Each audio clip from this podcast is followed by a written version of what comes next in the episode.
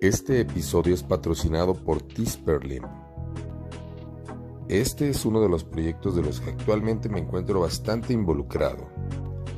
Desde la asesoría administrativa, consultoría contable y fiscal, acompañamiento de marketing digital y todo lo relacionado con el proyecto desde hace más de un año. La mejor manera de apoyar este podcast es adquiriendo alguno de sus productos. Apoya, súmate.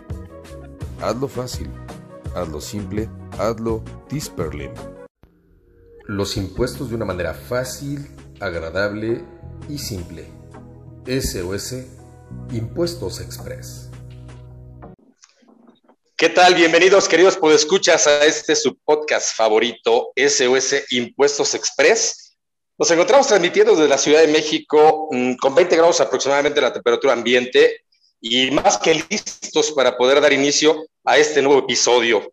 El día de hoy tenemos a un gran, gran invitado y me acompaña mi amigo y socio Alfredo Vargas. Alfredo, ¿cómo estás? Hola amigo, bien, bien, aquí gracias a Dios, aquí con ustedes, un gusto. Este, otra vez con esta sección, un extraño entre fiscalistas, para abordar un tema muy, muy interesante y qué mejor tener la presencia de un especialista en la materia. Si te parece bien, pues lo presento y damos entrada ya a lo que es el tema, ¿sí?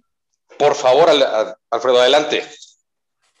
Bueno, pues este, tengo el gusto de presentarles al maestro Felipe Alberto Flores Casanova, además de ser un buen amigo también de, la escuela.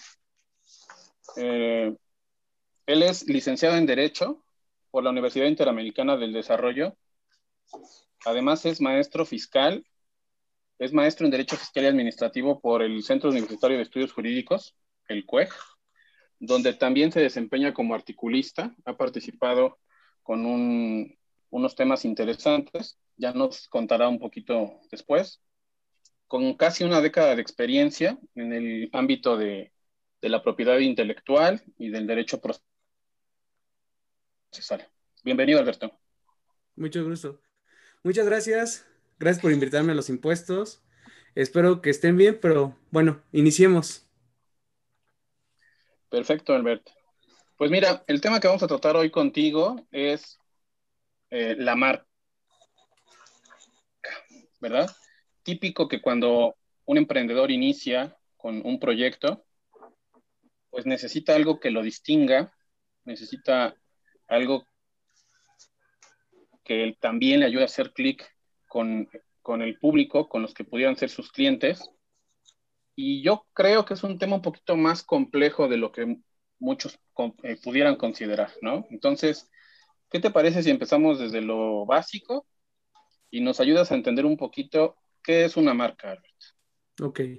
Como bien lo dices, Jesús, es importante cuando un emprendedor va iniciando eh, registrar su marca, hacer su marca, hacer su diseño para después la gente sepa quién es. O sea, ejemplo, aquí tenemos una marca como los impuestos, ¿no? Que dice los impuestos, eh, este programa como tal se crea como una marca para que la gente pueda distinguir, distinguirlo de otros podcasts diferentes. Cuando tú vas a, ejemplo, cuando vas con un abogado, lo vas a diferenciar. ¿Se acuerdan del famoso Luis Vuittons, la palabra, la marca Luis Vuittons, y cuando salió el licenciado Valeriano, ahí estaba la diferencia, ¿no? Teníamos una diferencia entre cuando era licenciado Valeriano y cuando era Luis Vuitton. Por lo tanto, esto quiero iniciarlo sabiendo qué es una marca. ¿Qué es una marca? Es un signo distintivo. Un signo que te distingue de todos aquellos símbolos y figuras que sean iguales a la tuya podríamos decir que la marca, eh, ejemplo, la marca de Apple, ¿no? Nosotros luego, luego sabemos qué es la marca de Apple porque es una manzana. O también sabemos cuando hablamos de Adidas, que Adidas son tres rayitas, ¿sí o no? Correcto. Como tal, es una marca. ¿Y qué es lo que pasa? Eh, nos ayuda a distinguirnos, ¿vale? A distinguirnos entre las demás marcas. Ok. Pudiéramos decir entonces, Albert, que una marca puede ser un par de letras, puede ser un dibujo, la combinación de ambos. ¿Hay alguna obligatoriedad en que sea así o puedo elegir por cualquiera de esas? Ok, las marcas se dividen en diferentes, eh, en diferentes elementos. Puede ser una marca nominativa, que es la cual nada más son puras letras, o también puede ser una marca innominativa. Ejemplo, aquí estoy viendo en mi computadora el, el logo de Google Chrome, que es nada más una marca innominativa que nosotros ya sabemos que es Chrome, ¿vale? O también puede ser la combinación de los dos. En la actualidad, eh, anteriormente a la reforma que se hizo hace un año a la Ley Federal de Propiedad Industrial, eh, que ahora ya es la Ley Federal de Protección a la Propiedad Industrial, ahora ya se pueden agregar como marcas las marcas tridimensionales, también algunos, eh, algunos, los sonidos, sabores, olores, ¿vale? Ya tenemos, ahora las marcas ya son más, ya es un mundo más extenso que solamente un diseño porque ya pueden ser olores. Ejemplo, Play-Doh eh, registró la marca, eh, registró, perdón, el olor de su masita. O también eh, la marca Parroquia, que registró el sonido de pegarle a una taza con una cuchara. ¿Vale? Las marcas ya son más, ya no son solamente unos diseñitos, sino más, pueden ser ya cosas tridimensionales, como la paleta payaso. Las marcas ya son más, ¿vale? Sí, fíjate que eso lo había escuchado en algún momento, donde habían comentado que los olores ya se podían registrar. Y ahorita tú lo confirmas con este ejemplo que nos das, que a, mí se me hace como un poco complicado. Tenemos realmente la infraestructura, Albert, eh, a manera de, a nivel registro de marcas, para distinguir ese tema de los olores, por ejemplo, que, pudiera ser difícil? Como tal, no es difícil. Como tal, se ingresa una solicitud al INPI y el INPI sí sabe distinguir entre un olor u otro, ¿vale? Si ya son muy parecidos, se pueden decir que eh, ya no se pasa y ya no se hace el registro, ¿vale? Ya no te dan una titularidad de ese, de ese olor, ¿vale? O como el sonido de, de Pepsi, ¿no? Cuando abres una lata, ya es un sonido también registrable. Ajá, y que ya no puede parecerse a ningún otro a ninguna otra marca que pueda existir en el mercado, ¿vale? Imagínate qué, interesante, ¿no? Los sonidos, los olores. Yo me imagino que esto debe ser nuevo porque no hace mucho tiempo no, no había escuchado yo algo de esto. Sí, de hecho entró en una reforma a la ley a la ley, lo que antes era la ley federal de, la ley federal de la ley federal de derechos de autor, no, la ley federal de protección a la propiedad industrial, perdón, eh, entró esa reforma y ahora eh, lo que ahorita configura es esta parte de poder ya registrar sonidos, sabores, olores y diseños, ¿vale? ¿Por qué? Porque es lo que busca el Instituto Mexicano de Propiedad Industrial, hacer que todo tipo de registros que sean distintivos puedan hacerse eh, mediante un registro y un título que se pueda hacer ante el INPI, ¿vale? Ok, entonces pudiéramos concluir que la marca es todo aquel elemento distintivo perceptible a los sonidos? ¿Lo podemos considerar es Que aquí como la definición de marca, pues sí, o sea, entraría mucho sonido, figuras tridimensionales, ¿vale? Lo mejor sería eh, establecer como una definición que es un signo distintivo, ¿vale? Es un signo distintivo que te puede, que diferencia figuras, vocablos, expresiones, ¿vale? Hasta sonidos y sabores. Porque si tú tienes un sabor, podrías distinguirlo de otro sabor con esto, con un registro de una marca. Ok, ok, bueno, ya teniendo claro que es una marca y ya con todo lo que nos explicaste, ¿cuál es el proceso que tú sugieres para que un emprendedor que va a iniciar con determinado proyecto pueda hacerse de su marca? Eh, me ha tocado ver en la práctica que no se toma en cuenta a lo mejor a los diseñadores, ¿no? Que cada quien hace su dibujito ahí a como consideran, o se piratean imágenes de internet, o simplemente ya, ya llevan un trabajo avanzado sobre un nombre o un dibujo que seguramente ya está ocupado, que probablemente ya está ocupado por alguien más y ni siquiera lo saben, ¿no? Y ya gastaron tiempo y ya gastaron recursos. ¿Cuál es el proceso que tú pudiera sugerirle a, los que nos escuchan para que vayan formando su marca? Ok. El primer paso que yo siempre sugiero es contacta a un diseñador de tu confianza y con eso ve primero con la palabra. ¿Cómo se va a llamar tu marca? ¿Cuál va a ser el nombre que va a tener tu marca? También sugiero hacer una búsqueda en Google para saber si no existe una marca igual y después hacer una, una búsqueda ante la Organización Mundial de la Propiedad Intelectual. Hay que saberlo que la propiedad intelectual también son derechos de autor y propiedad industrial, ¿vale? Entonces, hay una organización mundial que se encarga de proteger eh, estos signos distintivos, que es la Organización Mundial de la Propiedad Intelectual. Nosotros podemos hacer nuestra búsqueda primero ahí y después también el INPI tiene algunos, algunos sitios web como Marcia que nos da, que nos ayudan a buscar nuestra marca, a buscar el nombre de esa marca. Ejemplo, si yo pongo eh, Cernova, va a aparecer el, el, registro de Cernova si ya existe una marca idéntica al nombre de Cernova, ¿vale? Si no existe ninguna, no nos va a dejar ningún elemento. También es importante eh, hacerlo con un especialista. ¿Por qué? Eh, te pueden salir muchos elementos, te pueden salir muchas marcas y no vas a saber cuál es la marca que se parece a la tuya. ¿Por qué? Porque hay algunos criterios jurisprudenciales que nos dicen que se van, te tienen que diferenciar por lo mínimo de tres palabras o tres letras, ¿vale? Van a haber algunos elementos importantes, pero si tú eres emprendedor y apenas estás iniciando tu marca, lo que yo te sugiero es, primero, ir a la Organización Mundial de la Propiedad Intelectual, eh, se llama Búsqueda Internacional de Marca, hacer la búsqueda ahí y después irte a Marcías, que es del INPI, del Instituto Mexicano de la Propiedad Industrial, hacer otra vez tu búsqueda, ver si ninguna de las marcas, ninguna, tu nombre de marca no se parece a ninguna, y ya con eso, ahora sí, podemos proceder a hacer el registro. Ok, entonces, entonces haríamos primero nuestra búsqueda. Ya si vemos que es viable, trabajaríamos en, en nuestro posible logo, ¿no? Hay forma de, revisar o hacer una búsqueda no solamente del nombre, sino también de la imagen de ese logo. Ok, como tal del diseño, la Organización Mundial de la Propiedad Intelectual también te deja subir tu diseño. Puedes agarrar y subir tu diseño y ver si no se parece. Si tú, ejemplo, pones el logo de Coca, te van a salir todos los logos de Coca. Pero a veces sí hay error en ese software.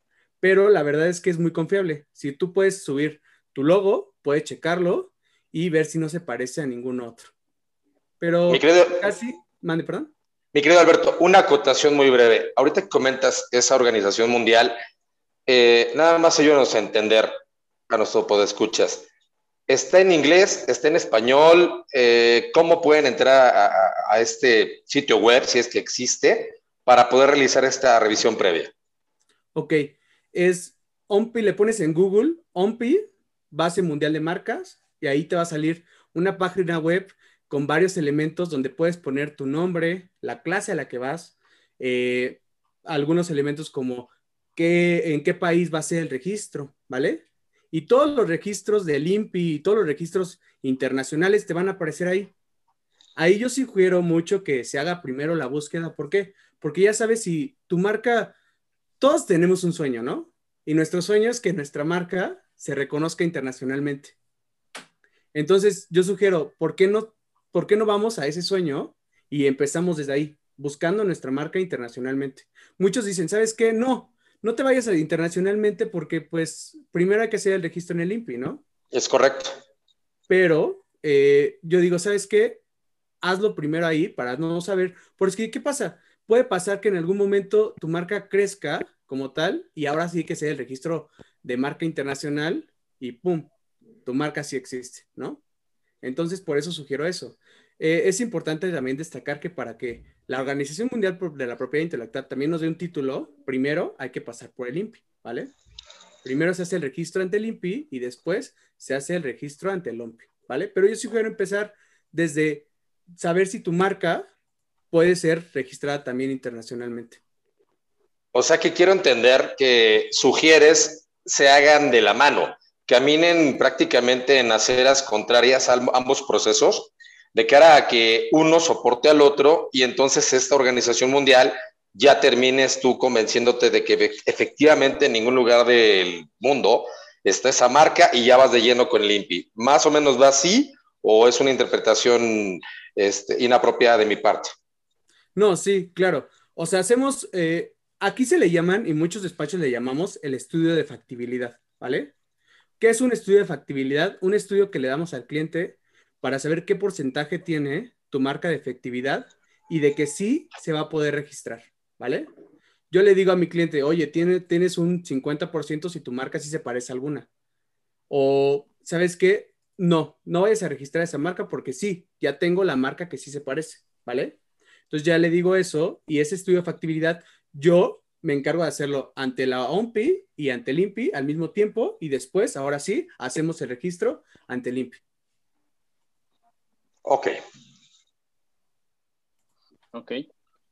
Albert, ¿qué hay de cierto que cuando realizamos una búsqueda para ver si ese nombre lo podemos ocupar, eh, sale publicada la, la, búsqueda en el diario oficial? ¿Siempre pasa esto? ¿Nunca pasa esto? ¿O en qué caso sucede? Ok, ahí sí se me estás perdiendo porque no, es, no se llama el diario oficial, ¿vale? Es una gaceta del INPI. Okay. El INPI okay. hace una publicación de gaceta. En esa gaceta va publicada tu título de marca. Cuando ya tienes tu título de marca, cuando ya tienen tu marca, te van a registrar ahí, va a salir que ya tienes un título. También, si iniciaste una búsqueda, bueno, como tal, un registro de marca, si inicias un registro de marca, ahí va a salir publicado, ¿vale? Te van a ir, ahí va a salir tu expediente. Eh, en caso de que se te dan el título, también va a salir el título, ¿vale? Va a salir la persona que la registró y por cuánto tiempo te va a durar ese registro. Ese, e, ese como tal es la Gaceta del INPI. Si ustedes los vamos a la página, si buscan en Google, siga INPI, ahí van a conocer la Gaceta oficial del INPI, que es una gaceta donde se publica todo. Todo lo que, todo lo que entra al INPI se publica ahí, ¿vale? Si sean signos distintivos como marca, sean eslogan, que aquí le llamamos aviso de, avisos eh, como tal eslogan, o qué tal. También, si van a hacer patentes, también ¿vale? Todo se va a publicar en la Gaceta del INPI. Entonces, pasa mucho que hay algo que se llama oposición de marca. Tú ingresas tu solicitud de marca al INPI y vamos a hacer de cuenta que te pareces a un restaurante. O vamos a hacer un ejemplo que me pasó a mí. Eh, había una marca que era Farmacias 3A y entonces Farmacia del Ahorro salió y dijo, oye, se parece a mi marca. Y entonces ingresar, ingresaron una oposición, ¿vale? ¿Qué es eso de la oposición? Es oponerte al registro de otra marca. Y entonces empiezas como un litigio entre las dos marcas para ver si en verdad... ¿Quién fue antes, no? Como tal, el proceso es el siguiente. Ingresas tu solicitud, se publica en, en la Gaceta y una vez publicada en la Gaceta ya se puede ingresar una oposición. ¿vale? Ahí fue el proceso y ya dicen, ¿sabes qué? Si me pongo al registro de esa marca. Y entonces el INPI tiene que aceptar su escrito. Ellos también tienen que pagar porque el INPI puede hacer ese estudio de esa oposición. Entonces ya se, se crean, ellos crean un escrito como tal en el cual tú pones de tu marca y después el INPI le va a dar, te, da, te va a dar chance a ti de que tú contestes esa posición, ¿vale? Una vez ya contestada esa posición, ahora sí, lo que nos vamos a ir va a ser a unos alegatos y después el INPI va a dar una resolución, ¿vale? Resolución que puede ser, eh, puedes ir en contra con, eh, puedes ir en contra de esa, de, ese, de esa resolución por el recurso de revisión o ante el Tribunal Federal de Justicia Administrativo. Ok, y mientras dura ese proceso, yo puedo seguir utilizando mi, marca, aunque esté todavía viendo si me la van a dar o no, o si va a, prosperar esa, esa acción? No, como tal, no es tu marca, ¿vale? Como tal, es tu marca hasta que salga el título del INPI, ¿vale? Lo que yo sugiero es no usar esa marca hasta que salga el título y ya que tengas el título ya le puedes poner esa R, la famosa R que pues, sale en todos los, en todos los logos, esa R es el título que te da limpio, ¿vale? Que puede ser R o MR, que es marca registrada, ¿vale? Sí, pero yo te sugiero que mientras el proceso, si más, si tienes una posición, no lo hagas, ¿vale? Porque si tienes una posición, ahora sí la marca puede decir, oye, te estás robando mi marca. y, pasa muy seguido porque, perdón, perdón Jesús, pasa muy seguido porque hay despachos que se encargan de eso. Hay despachos de avisar a otras marcas mm. que se está registrando una marca idéntica. Y entonces empieza a ser, empieza a ser más complicado porque, pues, sí vas a contratar a ese despacho, ¿vale? Contratas a ese despacho para que te lleve la oposición. Y ya le dicen, te dicen, oye, yo te cobro tanto por llevar esa posición. ¿Para qué? Para que no exista otro registro idéntico a tu marca. Por eso, si en algún momento a, quien nos está escuchando le llega un correo de un despacho, este, sí es correcto. Lo que dicen los despachos sí es correcto, ¿vale? De que una marca idéntica se está registrando o a veces, como todos los datos son públicos, también te llegan correos de renovaciones, ¿vale? De que te renueves tu, tu marca o ahorita ya con las declaraciones de uso, que después vamos a hablar de eso, pero también de declaraciones de uso. Alberto, yo quiero precisar dos cosas nada más ahorita de lo que nos comentaste. Hay una gaceta oficial del INPI que se, que se emite. ¿Cada cuándo está esta emisión para que las personas que estén en proceso de o quieran eh, puedan revisar esta gaceta? Ok, cada semana se hace un, eh, el INPI sube el documento a su página, ¿vale? Que ustedes lo pueden revisar si se meten a Google, siga INPI, como tal le va a salir varios, varios apartados y uno de ellos es la Gaceta, ¿vale? Ejemplo, si alguien registró su marca, también le va, le va a dar un enlace que dice búsqueda simple, ¿vale? Esa búsqueda simple, tú puedes buscar la marca que vas a registrar. Puedes registrarla por el número de, puedes buscarla, perdón, por el número de expediente o también lo puedes buscar con el nombre como tal, pero a veces no, no funciona con el nombre, sino hay que poner el número de expediente y ya como tal nos va a salir todas las resoluciones que ha tenido nuestra marca.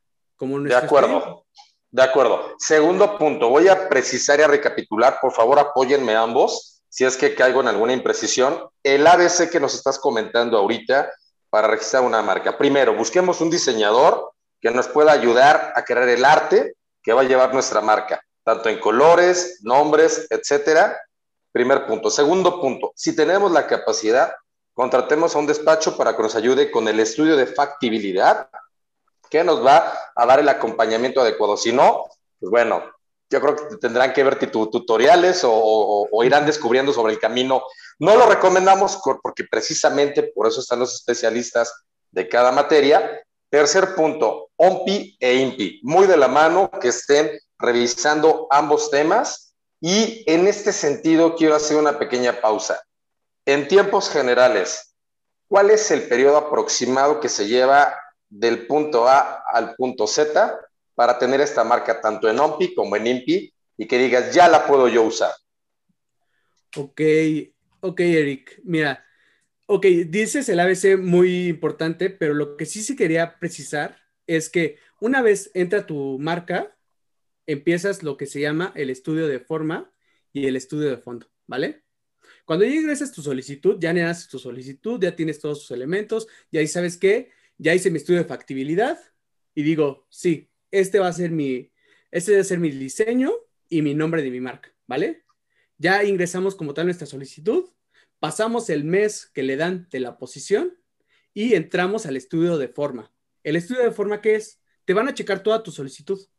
Solicitud, eh, qué clase la pusiste. Ahorita hablamos de las clases si gustan este, qué clase la pusiste, qué diseño le pusiste, ¿vale?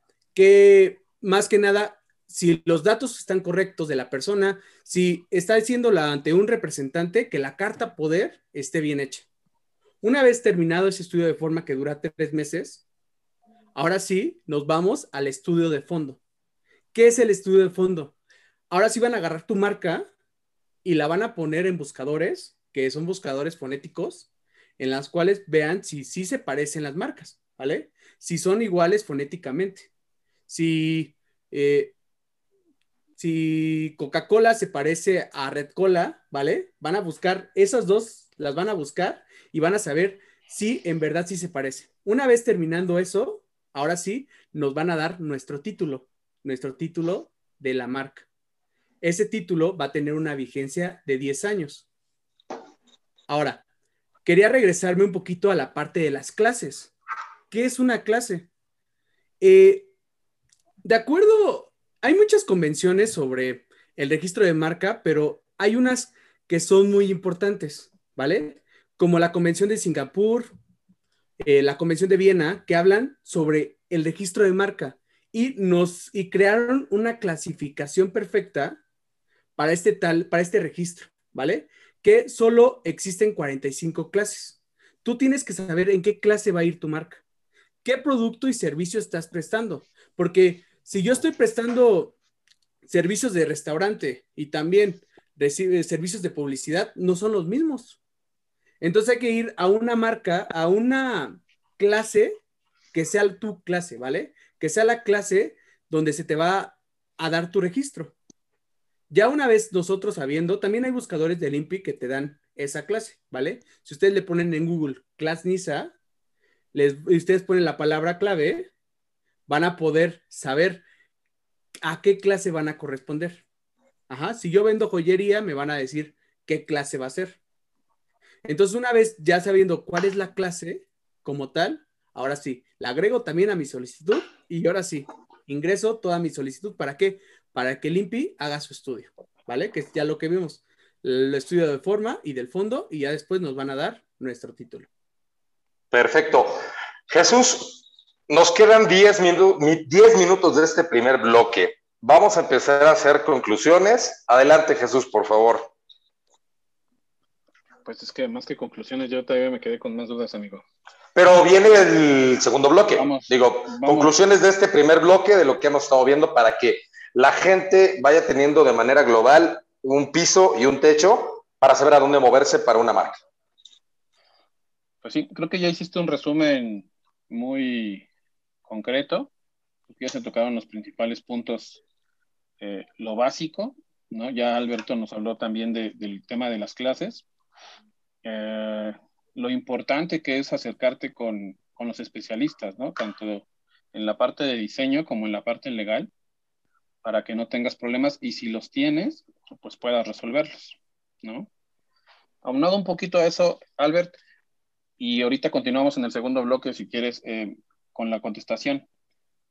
¿Qué pasa cuando un par de empresarios eh, se unen para realizar un proyecto?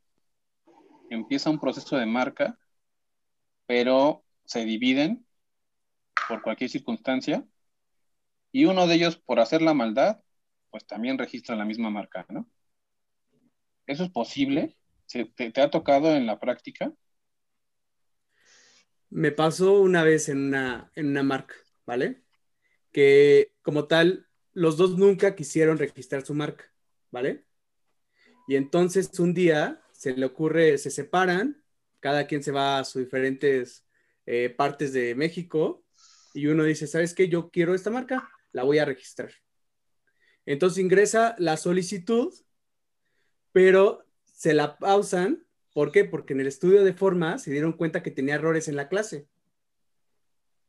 Y al mismo tiempo el otro accionista de la empresa se da cuenta que esta persona está registrando su marca.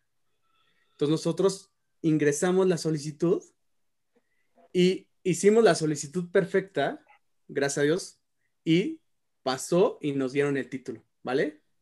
Y entonces fue como un litigio muy complicado entre los dos, pero al último nosotros ganamos. Ahorita estamos esperando a ver si no existe alguna... Eh, esto se puede, tú puedes oponerte ante este título. Como es un acto administrativo, tenemos el Tribunal Federal de Justicia Administrativa, ¿vale? En el cual tiene una sala especializada en lo que es de propiedad intelectual. Nosotros podemos ir a atacar ese título, ¿vale? Como tal, la persona que registró podía ir a atacar ese título ahí y diciendo que a él ya había ingresado una solicitud anterior, ¿vale? Pero como tal, creo que ya se calmaron las aguas entre ellos. y, ya como tal, otra vez ya volvieron a su sociedad y pues lo que hicimos fue hacer una repartición de la marca, ¿vale? Ya hicimos una repartición de la marca, contratamos un perito, eh, un perito especializado en eso y ya nos hicimos una, una división de la marca y se ingresó con una licencia al Instituto Mexicano de la Propiedad Industrial, ¿vale? pero sí, llega a pasar cuando los dos accionistas están enojados. Ok, estimado Eric, estamos sobre el tiempo. Eh, no, me, interrumpes en el tenemos seis, ¿eh? tenemos seis minutos, Jesús. Por favor, nuevamente conclusiones. Es que este es un tema tan, tan interesante que salen y salen. Vamos a pasar al segundo bloque. No pierdas cuidado. No pierdas cuidado. Vamos a pasar al segundo bloque. Ahorita que mencionas esto, Alberto, que se repartió la marca ya que después de la reconciliación, ah, ¿puede haber copropiedad en una marca? ¿La marca puede generar copropiedad ante quienes la registran o tiene que ser únicamente de una sola persona? Sí, como tal, eh, como tal pueden existir dos dueños, porque en la solicitud del INPI tú puedes agregar a otro dueño, ¿sí me explicó?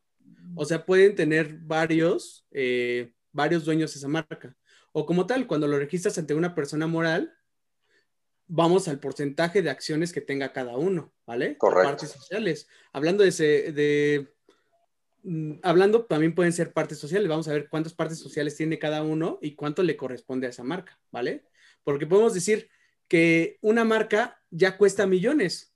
¿Qué pasa cuando cuesta una marca millones? Es dependiendo cómo se haya sido registrada, cuánto lleva, cuánto tiempo tiene en el mercado, cuánto vale lo que representa, ¿vale? Ejemplo, vamos a una marca como, como Puma, ¿vale?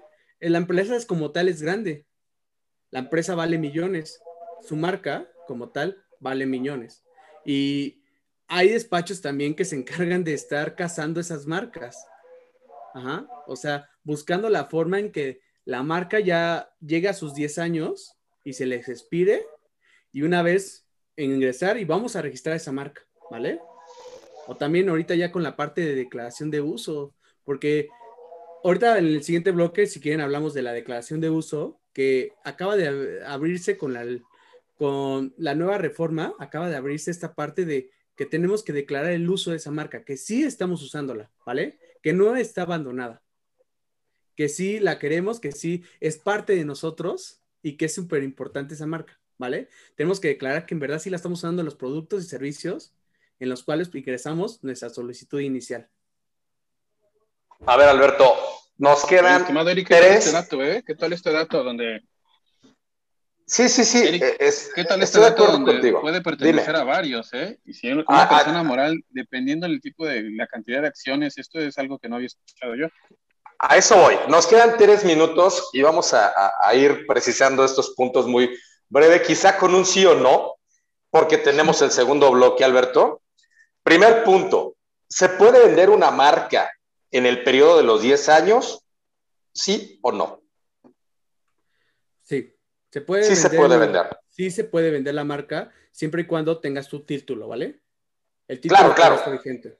Sí, claro, claro, claro. Hagamos de cuenta, yo soy dueño de la marca, estoy en mi periodo de los 10 años, me he ido súper exitoso, resulta que quiero viajar a las Bahamas, mudarme definitivamente con mi socio Jesús Vargas para allá, porque vamos a grabar desde allá y vamos a vender la marca. Podemos venderla. Sí, claro. Perfecto. Es importante, mi estimado Jesús, porque acabas de tocar la llaga, ¿eh? El tema de la venta de SUS impuestos, SUS impuestos express puede ser vendible, pero más allá de eso, ya hablando en un tema razonable, eh, tiene que ver con un tema fiscal también, el tema de la, de la venta, y si hay partes accionarias, también, ¿no? Segundo, segunda pregunta, en los dos minutos que nos quedan, sí o no. ¿Es complicado, querido Alberto, hacer una marca en México? Como tal, no.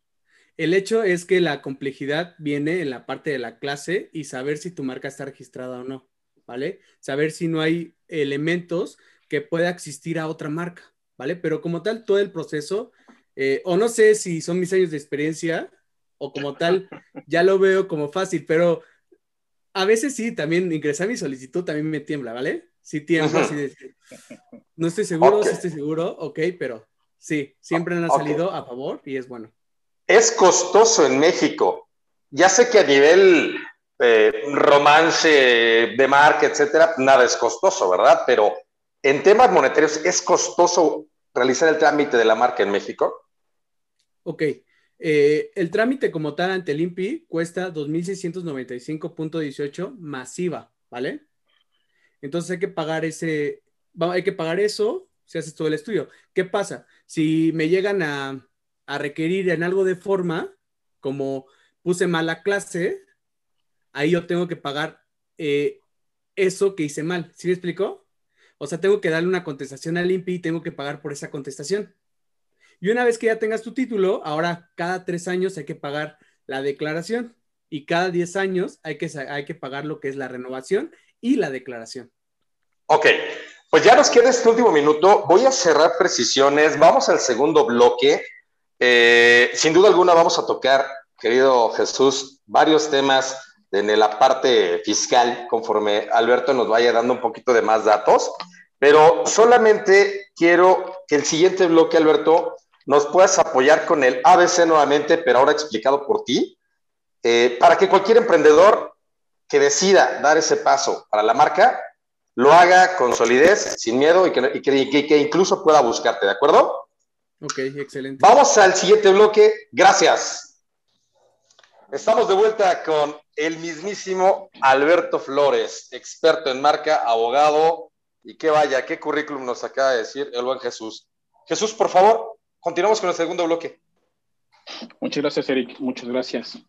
Pues quedamos ya con la incertidumbre ya sabemos que es una marca, ya sabemos qué proceso seguir más o menos, ya quedamos que hay que acercarnos a los que saben, pero ahora yo he escuchado, Alberto, que todo mundo habla del INPI.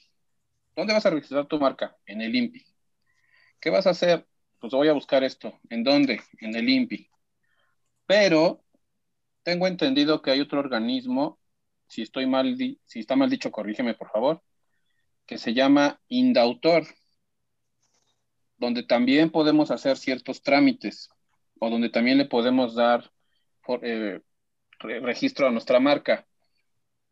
Para las personas que nos escuchan, ¿qué es el INPI? ¿Qué es el INDAUTOR? ¿Y cuándo vamos a recurrir a cada uno de ellos? Ok. Hay que hacer primero la diferencia desde qué es la propiedad intelectual, ¿vale? La propiedad intelectual se divide en derechos de autor y la propiedad industrial, ¿vale? Cuando hablamos ya de la parte de propiedad industrial, nosotros nos vamos a ir al INPI, ¿vale? Que es el Instituto Mexicano de la Propiedad Industrial y tiene su ley, la Ley Federal de Protección a la Propiedad Industrial, ¿vale? Ahora, cuando hablamos de derechos de autor, hablamos del Instituto Nacional de Derechos de Autor, el INDAUTOR. Este tiene su propia ley y tiene la Ley Federal de, la ley Federal de Derechos de Autor, ¿vale? Esta ley se encarga de hacer el registro de obras. Ejemplo, un, si ahorita si queremos registrar este podcast, hacemos una reserva de derechos, ¿vale? O hacemos, eh, si queremos registrar un libro, hacemos el registro de nuestro, nuestro libro, ¿vale? Esa es la diferencia entre el INPI y el indautor, ¿vale? El INPI se carga de la propiedad industrial y el indautor de la parte de los derechos de autor.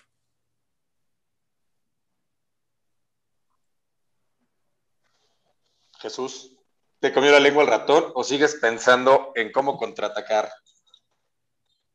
Sí, estoy pensando, porque a final de cuentas son dos organismos distintos. ¿Qué hay en los tiempos, Alberto? ¿Qué hay en los costos? ¿Qué hay en, el título que nos van a dar cada uno? ¿Se diferencian? ¿Es conveniente acudir a estas dos?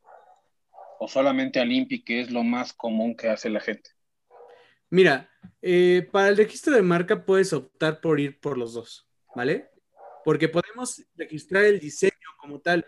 Eh, la marca es un diseño, ¿vale? Ese diseño podemos registrarlo en Indautor y nos van a dar un Indautor, se llama Indautor, que es el registro de obra como diseño.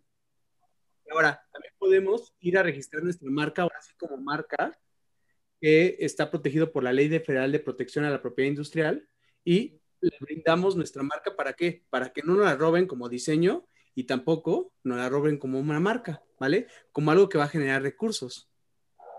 Yo siempre les digo a mis clientes que hay que hacer un registro de las dos, ¿vale? Del INPI y del INDAUTOR. ¿Cuál es más barato, Alberto? ¿Tiene el mismo costo en, en lo que hay que pagar?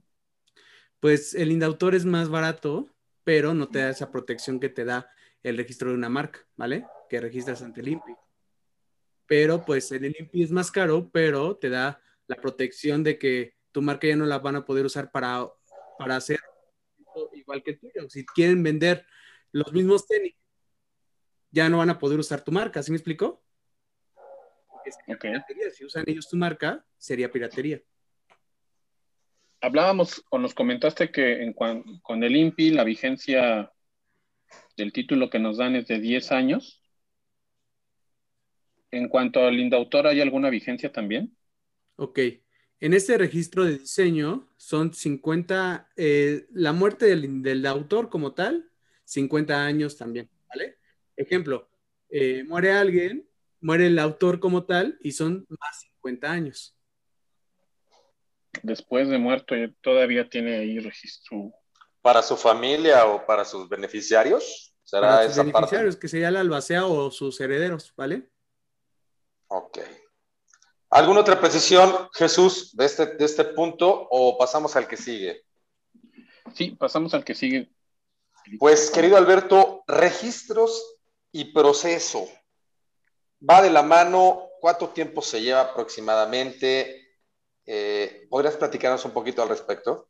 Ok, vamos a hablar sobre el proceso de registro de marca, ¿vale?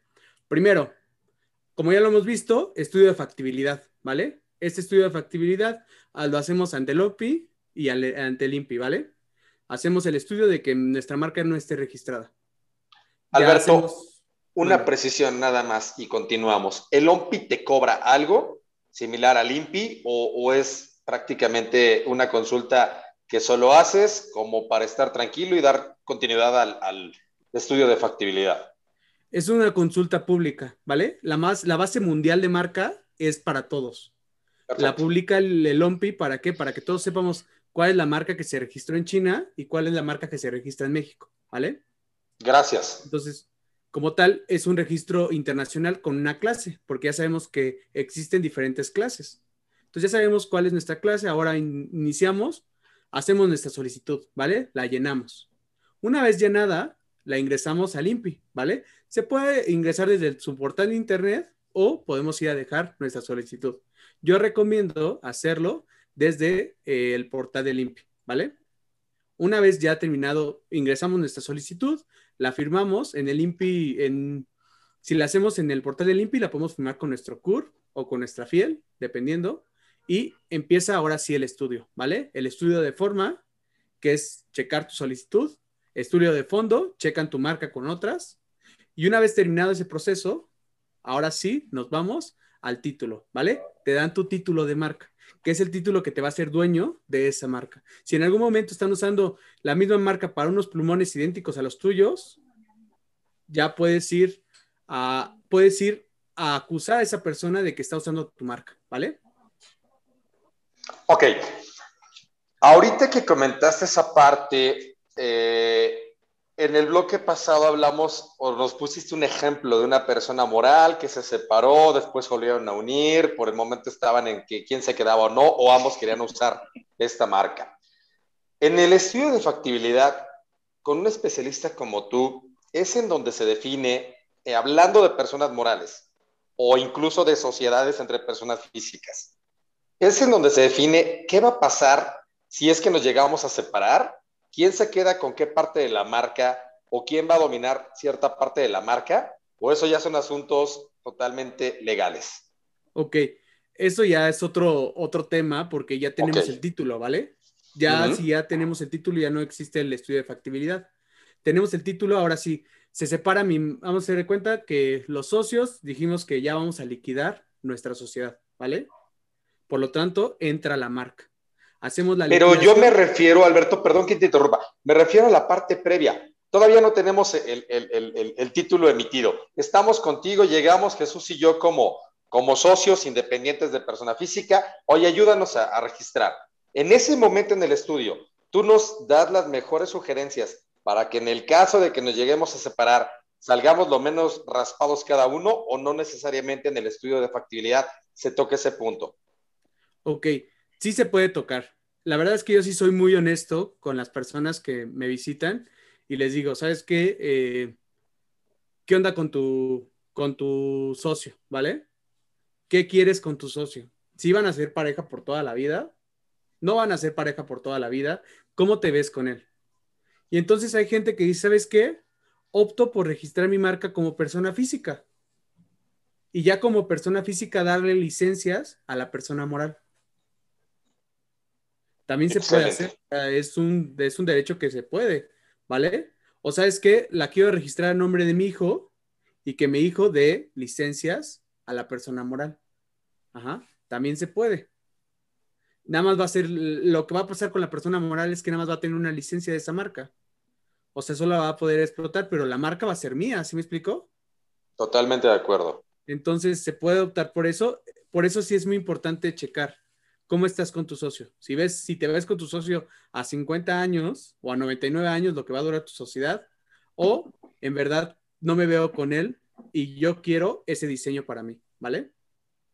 Ok, continuamos con el registro, con el proceso de registro, por favor. Ok, ya una vez que te dan tu título, tu título va a ser ese poder que tengas para ejercitar cualquier derecho sobre esa marca, ¿vale? Como ya lo hemos hablado, podemos dar licencias, ¿vale? Pero antes de entrar a la parte de licencias, me gustaría más referirme a cómo hacer que ese título no se caduque, ¿vale? ¿Qué pasa? Después de tres años, hablamos ahora sí de una declaración de uso que acaba de salir en la, nueva ley de la propiedad industrial. Esa declaración de uso es que tú declares ante el INPI que estás usando esa marca, que en verdad no la estás abandonando. Pasa mucho tiempo que la gente se emociona mucho con su emprendimiento, registra su marca y a los tres años ya no, ya inició otro emprendimiento, ya inició otra marca y entonces ya no la pela, ¿vale? Entonces, ¿qué pasaba? El INPI se daba cuenta que había muchas marcas abandonadas. Entonces dijeron, ¿sabes qué? Vamos a crear algo que se llama llamar la declaración de uso. La declaración de uso es tú declararle al INPI que en verdad sí la estás usando, que sigue vigente y que sigues usando en la misma clase y en la misma productos y servicios. ¿Vale? Puede pasar que, oye, eh, yo era la clase de restaurantes y también me inscribí en otra clase de prestación de mercadotecnia, ¿vale? Me inscribí en varias clases, pero me di cuenta que los restaurantes me están sacando más. Por lo tanto, ya no quiero declarar el uso de las otras clases. Ok, lo puedes optar en ese procedimiento, ¿vale? En ese momento en que tú estás declarando ese uso, puedes optar de decir, ya no quiero declarar el uso de otras clases y ya no pagas ese procedimiento, ¿vale? Entonces, esa parte de declaración de uso empezó, ah, empezó a partir del 10 de agosto de que todas las marcas que estuvieran, eh, que fueran registradas después del 10 de agosto del 2018, van a tener que presentar su declaración de uso. Si tu marca salió el 11 de agosto del 2018, ya tienes que presentar tu declaración de uso. Esa declaración de uso es un formato que se llena y tú puedes declarar la clasificación y los productos y servicios que estás usando. Ingresas tu solicitud al INPI y ya con eso ellos te van a decir que tu marca sigue vigente.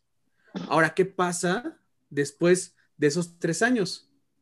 Porque ahora, después de tres años, hay que ir a la renovación, que es cada diez años. A los diez años nosotros tenemos que ingresar una renovación. Esa renovación es igual, idéntica casi casi de la declaración de uso. También tienes que declarar la parte de la clasificación y los productos y servicios que estás sacando, ¿vale? Que estás poniendo al público. Y ya con eso el INPI también te renueva. Hay muchas marcas que, son renovadas constantemente. O sea, hay, hay personas que no abandonan su marca. Yo les aconsejo a todos que nos escuchan que no abandonen su marca, ¿vale? Que trabajen en ella y que eso le va a dar validez y costo a mi marca. Porque, ¿qué pasa con una marca que pasaron los 10 años, no la renovaron, se le olvidó al accionista o al socio o a la persona física y pasan un año y se da cuenta y vuelve a, ingresar su solicitud y la vuelve a, y vuelve a, vuelve a hacer esa marca, ¿vale? Por suerte, no se la ganaron, primero para empezar. Porque hay despachos que sí, o sea, si saben que tu marca vale vale lo que pesa en oro, pues van a registrarla, ¿vale? Para que después te la agarren. Ajá. Y ya te vendan ellos una licencia.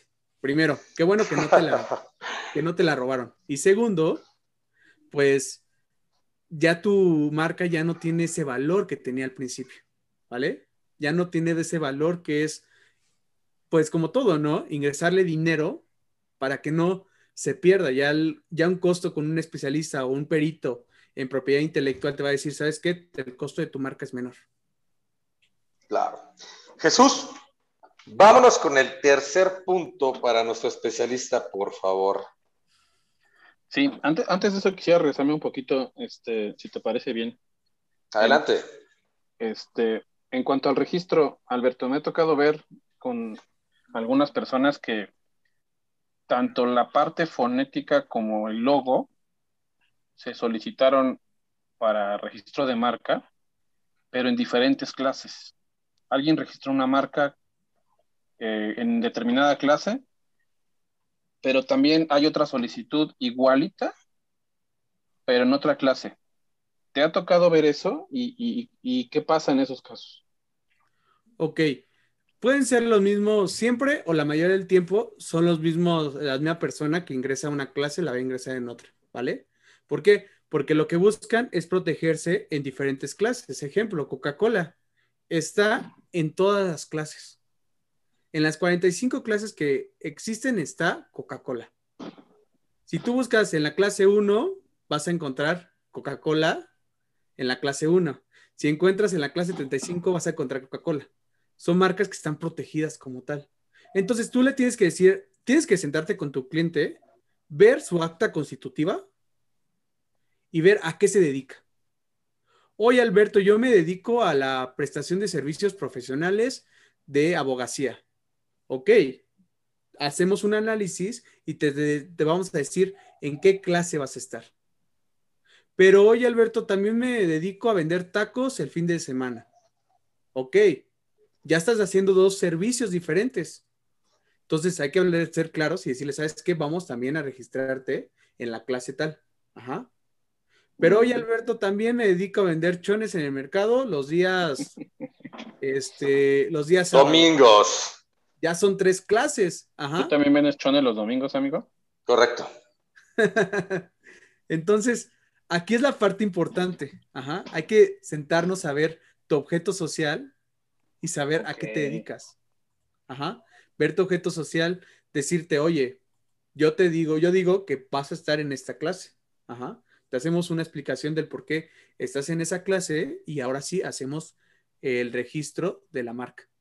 ¿Qué pasa? Lo que me preguntaste, y creo que ya voy a la parte de contestarte, es, existen personas que dicen, ¿sabes qué? Opto por dos clases, porque me dedico a vender en el mercado, aparte me dedico a ser abogado, entonces voy a estas dos clases.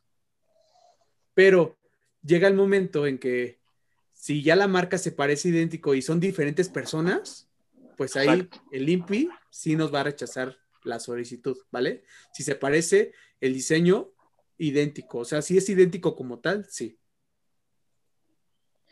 Es, fíjate qué, importante, y otra vez vuelve a destacar el hecho de, acercarse a los que conocen, ¿no?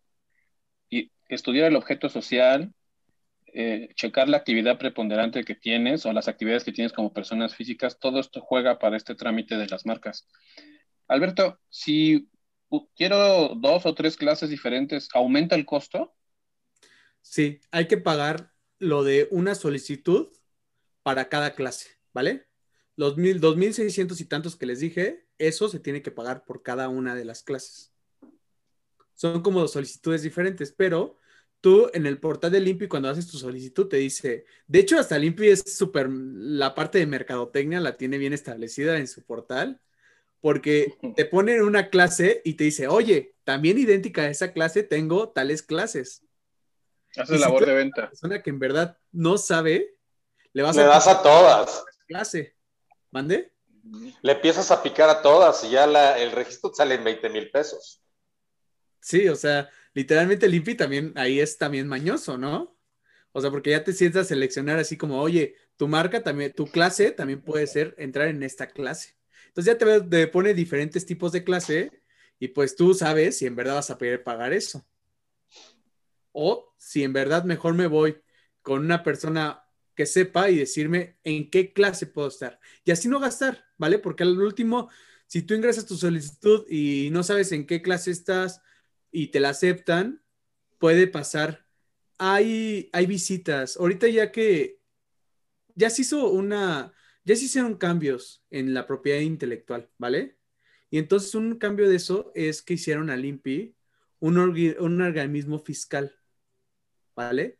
Que checa, o sea, que puede checar y crear créditos fiscales. Wow. Entonces, ahora si el INPI se da cuenta que una, va a tu empresa y te hace una visita y se checa que la clase no está bien, que no te estás dedicando a eso, ahí te va, ¿no? O si checa que en tus computadoras tienes software piratas. Claro. ¿A partir de cuándo salió eso, Alberto? ¿Mandé? ¿A partir de cuándo el INPI tiene esas facultades? A partir de hace un año.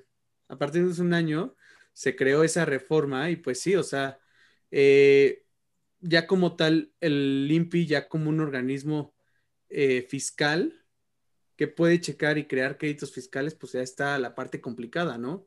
Porque ahora sí hay que tener la parte de marcas bien, hay que tener la parte de los softwares de mi computadora, porque puede, ha pasado que llegan a, tu, a, las empresas y hacen visitas y empiezan a checar de todo. Y me pasó una vez con una empresa que había, eh, era una empresa donde era un domicilio fiscal que adentro se dividía en oficinas. Y entonces era cada una una empresa. Y entonces empezaron a hacer visitas para todas las empresas. Entonces, pues por mi parte estuvo bien porque me pagaron por todas las visitas, pero por la parte de ellos, pues sí estaban preocupados, ¿no? Pero pues en ese momento todavía el Limpi no tenía esas facultades que acaban de agregar, pero ahorita que ya se van a agregar, ahora sí pido que sí se tengan, así que sean muy precisos, eh, que sean muy precisos en lo que se haga, ¿no? Yo creo que gracias a ti, Alberto, el INPI empezó a tomar esas medidas fiscalizables por esa experiencia. Jesús, vámonos con el tercer punto, por favor, señor. Ok, este, bueno, pues muy interesante lo que nos estás diciendo.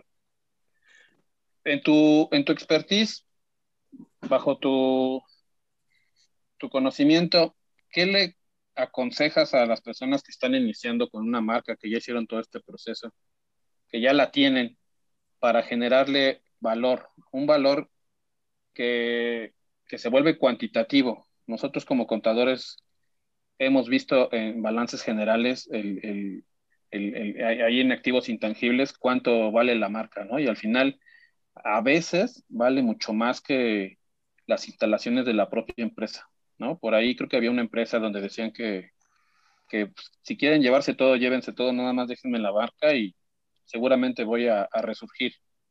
¿Qué tienen que hacer los emprendedores? ¿Qué tienen que hacer estas personas que ya tienen su marca para darle ese valor desde tu perspectiva? El primer punto es checar la clase en donde la voy a ingresar, ¿vale?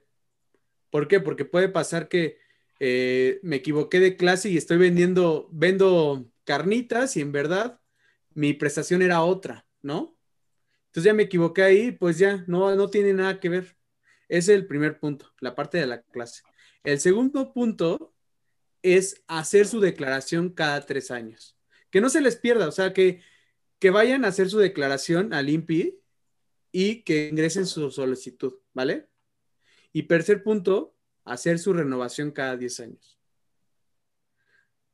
La marca debe ser parte de tus activos, ¿vale? Debe ser parte de la, imagen que tú le das a tu empresa. Si nosotros estamos dando cuenta que la marca fue, no fue renovada, que la persona moral o la persona física es muy descuidada con su marca, pues nos damos cuenta que para qué tipo de cliente me voy a meter, ¿no? Entonces es importantísimo checar eso. Chequen esa parte de declaración de uso y la parte de renovación de tu marca. Muy interesante lo que nos comentas, Alberto. Eric, ¿alguna otra observación? No, al respecto en este punto, a mí me gustaría pasar a el tema de licencias, mi querido Alberto, y cómo las personas que ya tienen una marca, que ya tienen su título, que han venido construyendo ya un valor a la marca con, la pregunta anterior que amablemente Jesús nos, nos formuló, ¿cómo pueden venderla? ¿Hay manera de vender una marca? por medio de unas licencias? Ok, Lo que tú puedes decir es, ¿sabes qué? Yo puedo dar una licencia de mi marca para que las personas puedan usar esa licencia para vender mis productos o mis servicios. Pasa mucho que quieres vender plumones y quieres que sean de la marca eh, Eric, la marca Eric, y entonces, pues tú puedes, Eric, dar una, una licencia sobre eso, ¿vale? Creas un contrato de licencia. Ese contrato de licencia debe de ser registrado ante el INPI. ¿Para qué? Para que surta efectos contra terceros. Por si en algún momento llegan a tener problemas tú y la persona que le hiciste tu marca para licenciar, pues ahí puedes ya empezar un procedimiento, ¿vale? ¿Por qué? Porque ese título de esa licencia va a poder surtir efectos contra terceros. Tú como dueño de ese título puedes hacer licencias para que se presten o se vendan los mismos servicios, ¿vale? ¿O qué tal si quiero entrar a otra sucursal? También. ¿O qué tal si quiero hacer una licencia con otra persona moral? También se puede, ¿vale? Entre personas físicas, morales, lo que sea, se puede crear una licencia. que es un contrato? Es meramente un contrato intelectual. Le pones cuánto, puede ser mensual, semanal, lo que tú quieras, cuánto vas a rentar tu marca, ¿vale? Y ese tipo de, procedimiento, Alberto, aplica para cualquier tipo de persona que realice esa venta en territorio mexicano. Me refiero eh, marcas de otros países que vienen al país y pueden vender logotipos de playeras, gorras, etcétera. Ok, aquí es importante un punto que si tú eres una empresa que va a venir a México, lo primero que se te sugiere es hacer también tu registro ante el INPI, ¿vale? Registrar tu marca ante el INPI y una vez ya registrada, pues te van a dar un título nuevo y es con ese título ya puedes hacer una licencia para que se puedas rentar tu marca. ¿Sí me explico? O sea, puede pasar que eh, Puma estaba en Estados Unidos, hizo su registro allá, eh, también hizo su registro ante el OMPI, pero también puede optar por venir a México a hacer su registro, ¿vale? Viene a México, hace su registro, el INPI le da un título de marca y ya en ese título él puede también licenciar el que una persona pueda hacer sus playeras o sus tenis, ¿vale? Es súper importante la parte de licencias. Excelente. Jesús, nos quedan nueve minutos para despedir a nuestro invitado. Yo sé que te molesta, yo sé que te duele, porque hay temas que traes guardados bajo esa manga. Por favor, tema que sea de gran importancia para ir cerrando la sección. Sí, sí, amigo, la verdad es que me, choca cuando me cuentas el tiempo. Me siento atado de manos. Lo siento. Pero bueno, déjame aprovecharle, no me lo quites más. Adelante. Alberto, algo muy común que pasa en, en, el mercado. Tengo mi marca, tengo el título, es mía, y encuentro a alguien, generalmente es alguien conocido, incluso hasta de la familia, que ya puso un negocio parecido al mío y está usando mi marca. Está usando, pone su lonita o pone su logo y es mi marca y yo no le di licencia ni permiso, pero como hay, amistad o hay confianza, se sintió con el derecho. ¿Puedo hacer algo legalmente? ¿Cómo puedo comprobarlo? ¿Qué, ¿Hasta qué consecuencias pueden, puede llegar este tipo de cosas? Ok. Eh, sí, o sea, tú vas a comprobar el título, eh, el título de tu marca con, valga la redundancia, con tu título, ¿vale? Con tu título va a ser eh, ese poder que tú tengas para ir a la fiscalía para poder denunciar a la persona que pueda hacer piratería con tu producto, ¿vale? O con tu marca. Porque ¿qué pasa? Ahí entramos a la parte de piratería. Algunas marcas están como tal ya con su título y pues vamos al centro y vemos otras marcas, otro producto más barato, ¿no? Entonces estamos en una piratería de marca, ¿vale? La parte de piratería, el hecho de que ya te están robando tu marca para ellos usarla y tener, eh, eh, tener recursos ellos, ¿para qué? Por tu marca. Entonces tú ya puedes empezar una denuncia ante la fiscalía. ¿Por qué? Porque están usando de manera eh, ilegal tu marca, ¿vale? No tienen una licencia de por medio. Se me está ocurriendo algo muy común que incluso Eric y yo lo hemos visto en la práctica cuando encontramos a, emprendedores ya con un camino recorrido, se les ocurrió empezar a hacer su producto con una figura que bajaron de internet. ¿Qué les puedes decir a las personas que hacen ese tipo de actos? Pues primeramente que no lo hagan, porque sí estamos en, o sea, no vemos la gravedad, ¿no? La gravedad de una parte por derechos de autor, de ejemplo, la gente que usa a Mickey, ¿no? Entonces la otra parte de, ok, eh, también la parte de usar la marca, usar Disney, ¿no? Entonces estamos en dos hechos de la parte de derechos de autor y la parte de propiedad industrial. Y la Ley Federal de Protección a la Propiedad Industrial se encarga de regular esa parte también. Si en algún momento me están pirateando mi monito que yo hice y ya está registrado como obra ante el intautor, puedo usar la Ley Federal de Protección a la Propiedad Industrial para qué? Para ir en contra de esa persona. Haciendo, puedo denunciar el hecho de que esa persona no está, eh, está usando de manera ilegal mi monito, ¿vale? O mi marca dependiendo. Pero yo que ustedes no lo, no lo hacían. Perfecto, nos acabas de dar varios tips, ¿no? Al final, no bajen imágenes de internet. Si vas a utilizar la marca de alguien más, por mucha confianza que haya, hay que hacer un contrato, un contrato que tiene que llevar un registro eh, ante el INPI, según nos comentas. Este, puedes vender tu marca, puedes eh, ganarle dinero a tu marca, me imagino que eso lo hacen mucho quizá las franquicias, pudiera ser. Este, me ha tocado ver también empresas donde el socio es dueño de la marca y se, la renta a la empresa, ¿no? Y ahí tiene otro, otro ingreso. Cuestiones ya muy finas que, que requieren una asesoría porque como tú bien dices, el simple hecho de bajar una imagen ya nos puede causar repercusiones legales. Sí, Entonces, el hecho de que ya utilices una marca ya hecha, pues sí, o sea, son cuestiones legales. Aunque, pues bien es cierto, o sea, si estás, eh, si, eres un puesto pequeño, no va a venir Disney a, empezar un procedimiento contra ti, ¿no? Arrasaría con ejemplo, el ejemplo, un ejemplo aquí es Betterware. Betterware sí compra las licencias de los productos de Disney, ¿vale? Si ustedes ven en Betterware su catálogo, se van a dar cuenta que sí compra la licencia. O sea, de los monitos de Toy Story, los eh, extraterrestres tienen licencia de ello, ¿vale? ¿Por qué?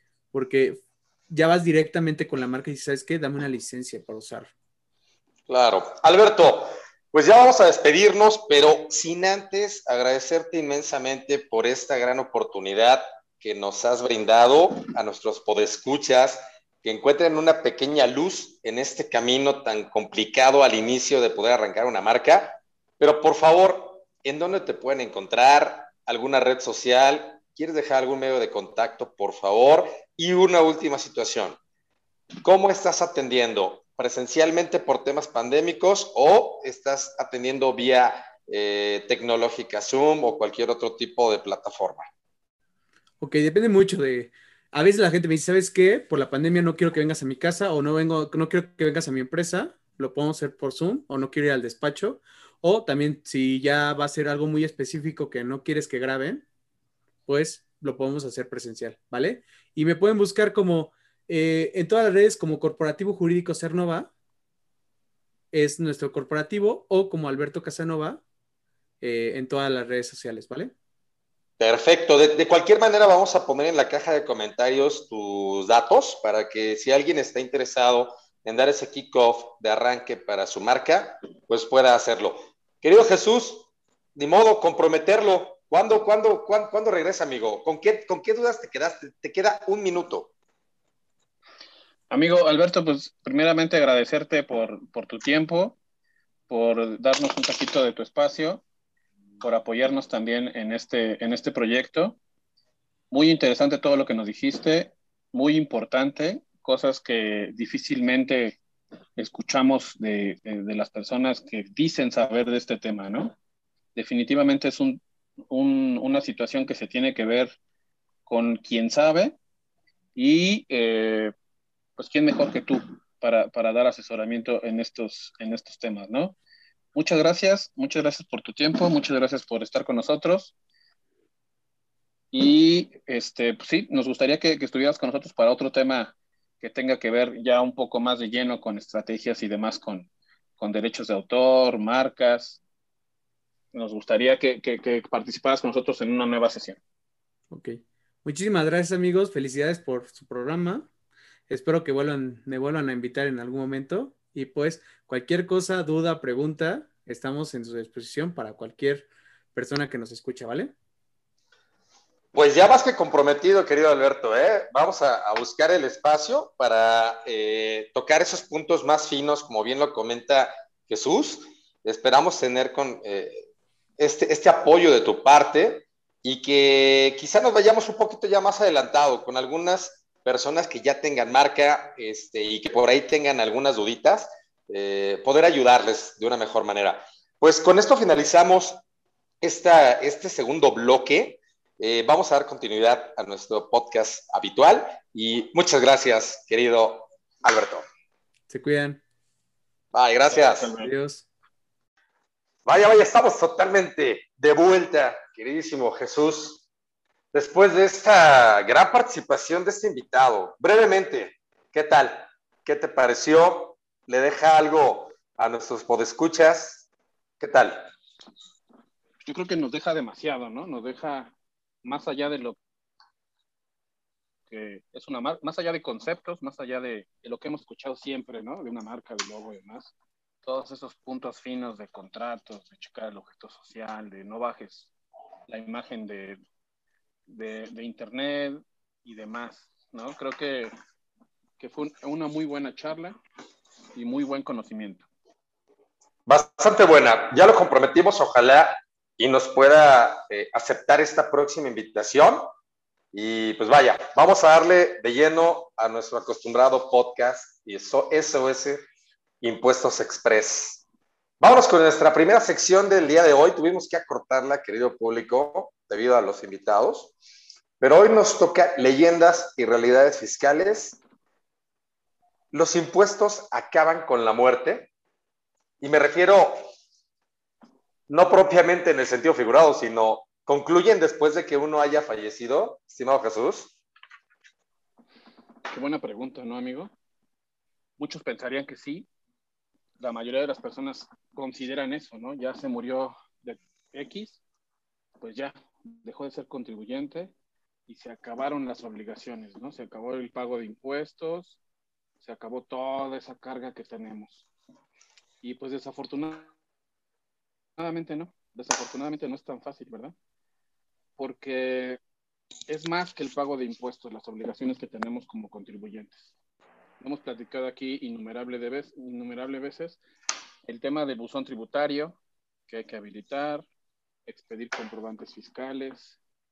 La persona fallece, pero queda una firma electrónica vigente, activa. El SAT, ¿cómo se va a enterar de que falleciste? mientras él no sepa, tú sabes que las obligaciones siguen corriendo. Llámese presentación de impuestos, presentación de declaraciones, presentación de declaraciones anuales, informativas. Muy común cuando un contribuyente se dedica a pagar impuestos por arrendamiento. Es el arrendador y falleció. Los inquilinos siguen viviendo ahí hay un contrato que tiene vigencia. Y ahora, ¿quién va a recibir las rentas?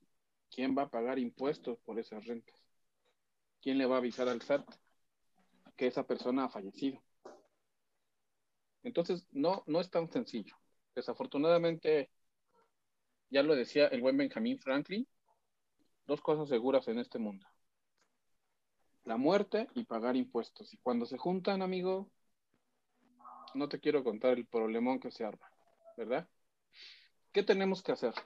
Primero, tenemos que identificar en qué régimen tributaba el contribuyente que falleció. ¿Ok? Si tributaba como sueldos y salarios, si tributaba eh, en un régimen de intereses o únicamente era accionista de una empresa, no tenemos mayor problema cualquier persona puede presentarse a las oficinas del SAT con su acta de defunción, incluso no siendo familiar, y solicitar la cancelación del RFC.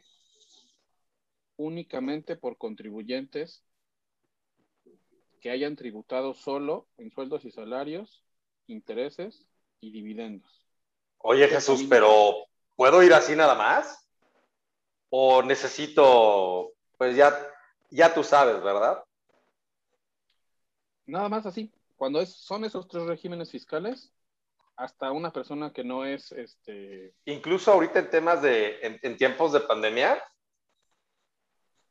o si nos pedirán emitir una, una famosa y terrorífica cita. Necesitas tu, cita, pero. Ah, yo pensé que ya me había muerto en paz, Alfredo. No, no te puedes morir en paz. Y tú menos, porque eres un empresario que no estás en estos regímenes, que estás en los regímenes del lado escabroso, donde el camino es más difícil y tortuoso. No, tú, tú, no te puedes morir en paz, amigo. Es más, ahorita ni te mueres, ¿verdad? No, no, no, por favor. Nada más esas personas. Sueldos y salarios, intereses y dividendos. Cualquier persona, incluso no siendo familiar, con el acta de defunción, obviamente previa cita, ojalá te la den pronto, ¿verdad? Y se cancela el RFC sin problema. Pero cuando estás en actividad empresarial, en honorarios, en arrendamiento, en enajenación de bienes, o en el capítulo de los demás ingresos, la cosa se vuelve más complicada. Si estás en actividad empresarial, quiere decir que te dedicas a comercializar, a producir o alguna actividad del sector primario que podría suponer que eres dueño de inmuebles o de terrenos o simplemente la maquinaria que, con la que haces, eh, haces caminar tu negocio, ¿verdad? Sin mencionar las cuentas de banco que probablemente puedes tener y demás. Todo eso ya no es tan fácil cancelarlo, porque como bien te dije ahorita, todo sigue moviéndose. En este, pusimos el ejemplo de un arrendador, pero si fueras un comercializador, falleces, pero tus empleados siguen trabajando, el negocio sigue generando, ¿no? Entonces aquí se vuelve un poco más complicado porque dependerá de dos cosas, qué tan difícil sea todavía más este camino o si te lo puedes llevar tranquilo para las personas que se quedan, ¿verdad? ¿Dejaste testamento, amigo? ¿Se te ocurrió hacer tu testamento diciéndole a, qué personas va cada parte de tu patrimonio. Desafortunadamente en México no tenemos esa práctica. Lo hacemos hasta de mala gana o no lo hacemos porque pensamos que es tocarle la puerta a la muerte y ya voy a hacer mi testamento y me voy a ir quizá el mes que entra, ¿no? Pero ponemos en un grave aprieto a las personas que se quedan. Si tú dejaste tu testamento, dejaste asignado a una persona que se va a llamar albacea, que entre otras cosas, entre otras muchas actividades, además de tu cancelación del RFC, él va a juntar tu patrimonio, a administrarlo, a pagar los impuestos correspondientes y a repartirlo como tú decidiste que así se hiciera. Correcto. Y obviamente a cancelar tu RFC con el SAT. ¿Qué nos van a pedir a grosso modo? Pues tu cita, primero, tu aviso de apertura de sucesión, tuviste que haber ido con el notario para que te diera ese documento. Después de que ya hiciste todo el proceso y repartiste los bienes que el de Cuyus quiso y como los, él lo, lo decidió, vas otra vez con el notario y te dan tu liquidación de sucesión sacas una nueva cita en el SAT, llenas tus formatitos correspondientes, demuestras que tu labor de albacea ha terminado y en ese momento le cancelan el RFC a el contribuyente que, que ha fallecido. Ese es el camino fácil. El problema se da cuando no dejaste testamento, amigo. Ya sé, ya sé está la esposa, los hijos, te va a salir Gloria, la que tantas glorias te dio en vida, con los hijos también que, que tuviste con ella. Te van a salir los hermanos, los primos, los papás, todos. Y entonces ya entramos en un proceso que se llama proceso de sucesión legítima. ¿Ok? Ya va a ser un juzgador el que decida a quiénes de tus, de tus parientes les va a tocar el patrimonio y en qué porcentaje. Y entonces ahí se pone bueno, ¿no? Porque, como te digo, sale muchísima gente todos quieren un cachito de, ese patrimonio, ¿no? Este juzgador, eh, esta persona que va a resolver, también designa una albacea que tiene las mismas eh, actividades que el ejemplo anterior. Nada más que ahora está más complicado porque imagínate hacer un inventario de esa persona, del patrimonio de esa persona que falleció, estar lidiando con familiares, con instituciones, se vuelve más complicado, ¿no? Y luego cuando el juzgador decide a quién le toca y qué le toca, y nunca falta el que no está de acuerdo, hasta que eso no quede al 100, el albacea no termina su encargo y no se puede cancelar el RFC. En todo este proceso, el SAT asigna un RFC por sucesión. Un nuevo RFC que va a sustituir al RFC de la persona que falleció, que va a utilizar el albacea para presentar declaraciones y todas las obligaciones fiscales que conlleven el régimen en el que estuvo ese contribuyente. Llámese llevar contabilidad, expedir comprobantes, recabar gastos, determinar impuestos. Entonces, bien dicen por ahí que si tú tienes a alguien a quien te hizo mucho sufrir en vida, pues déjalo en la albacea ahora que hagas tu testamento. Ya sé, ya sé. Para que sufra un poco. Y, y, bueno, ya, ya entraremos igual a esos conceptos en otras secciones que son muy interesantes. Claro. El problema aquí entonces se da en todo este proceso, amigo, ¿verdad? En todo este proceso. Y ahorita súmale que no hay citas. ¿Ok? Tú eres una Oye, que ya terminaste y quieres esperar la cita que te va a llegar en tres meses. Oye, Jesús, está, estamos a nada de que se acabe este tiempo, pero voy a darte unos minutos más para que me clarifiques o nos ayudes a clarificar el siguiente racional de una persona que en la semana platicó conmigo, evidentemente le di la asesoría, pero bueno, en este caso es abierto al público. Falleció su familiar, trae declaración pendiente del año pasado. Según a su percepción, tiene saldo a favor.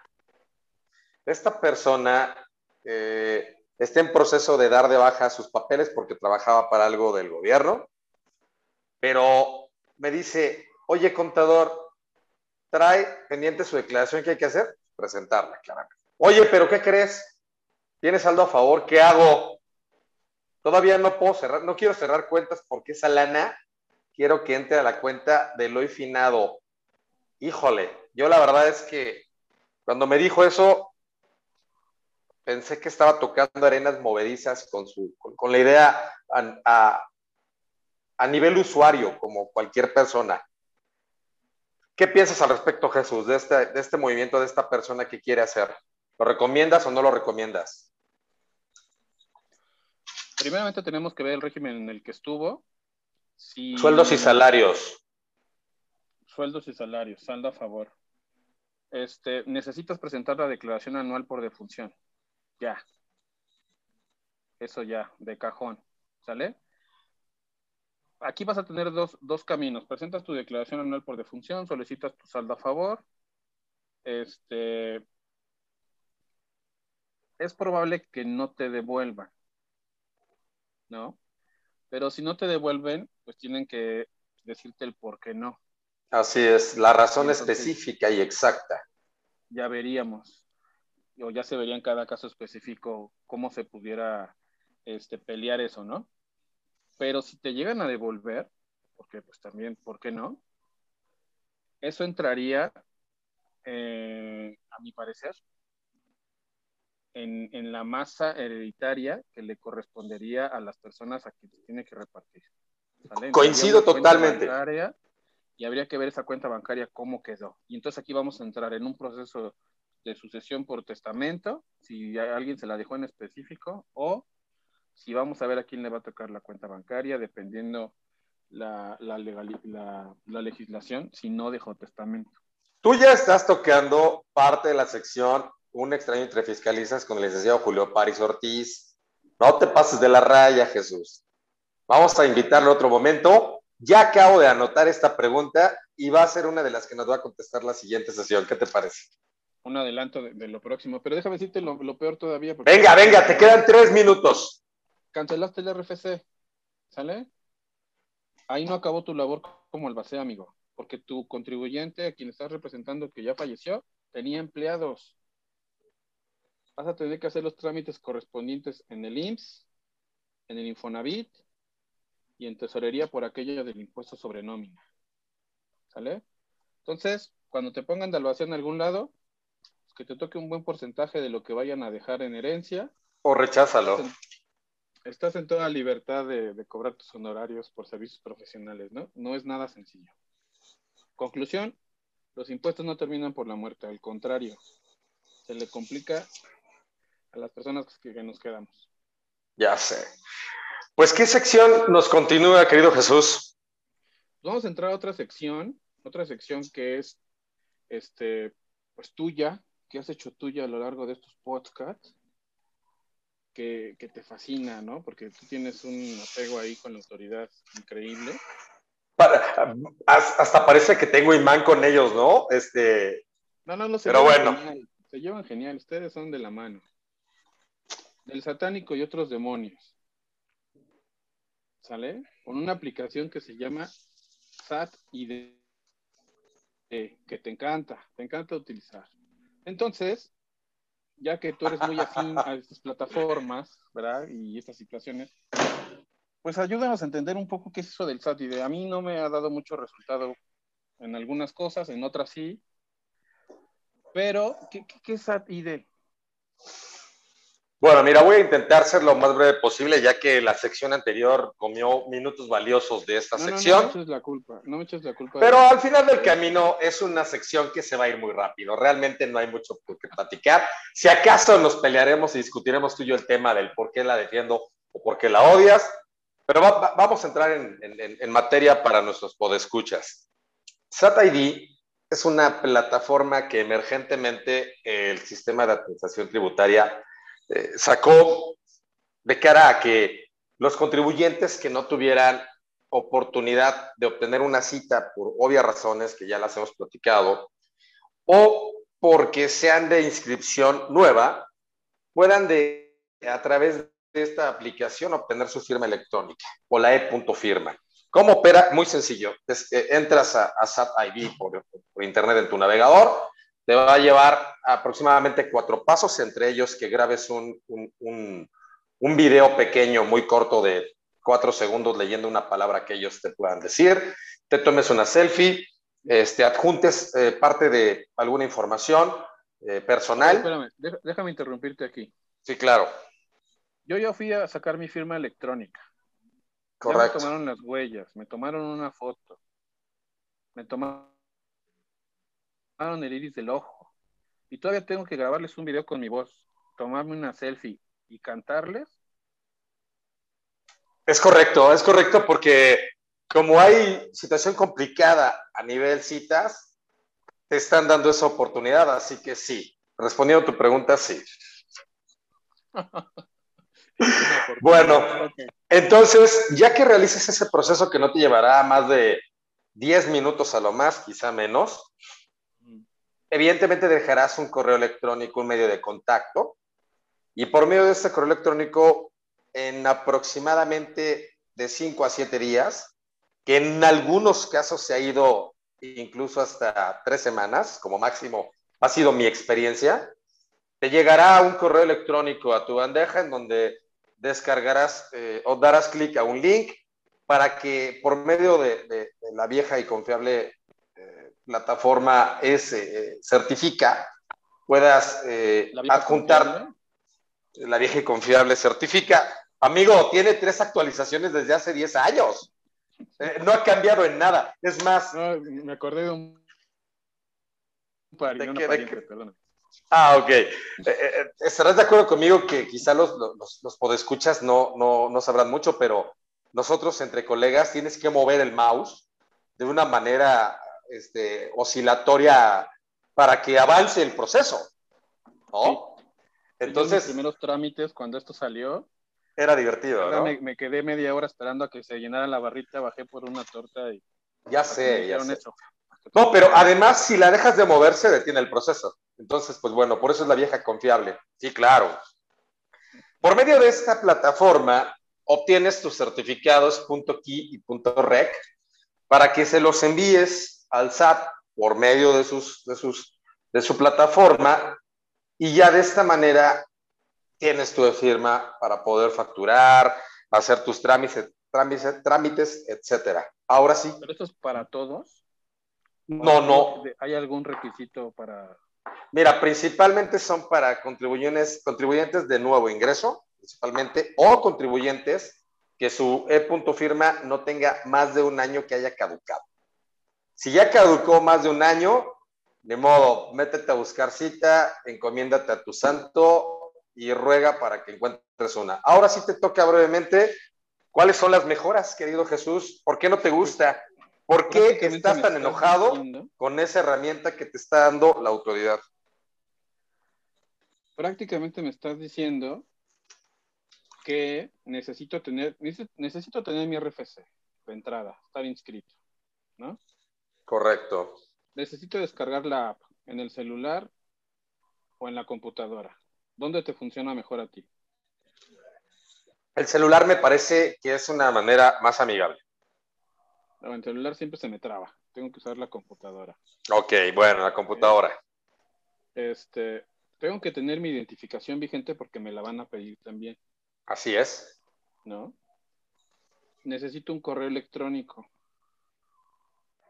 Y necesito, además, muy buena conexión de Internet, porque si no el proceso se corta.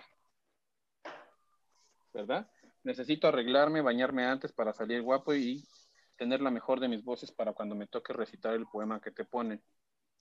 Así es. Hay que recordarles también que la e-firma pues se puede renovar por, por internet, pero cuando se nos olvida, tenemos que ir presencial y es a lo que te referías ahorita, que no pasará más de un año para renovarla por ahí, ¿verdad? Correcto. Pues bueno, amigo, este, creo que es una buena alternativa. Creo que es una buena alternativa. Me ha funcionado más en las contraseñas, ¿verdad? Este, a final de cuentas tienen ya todos nuestros biométricos. ¿Qué más da que les cantemos una canción y les mandemos una foto, no?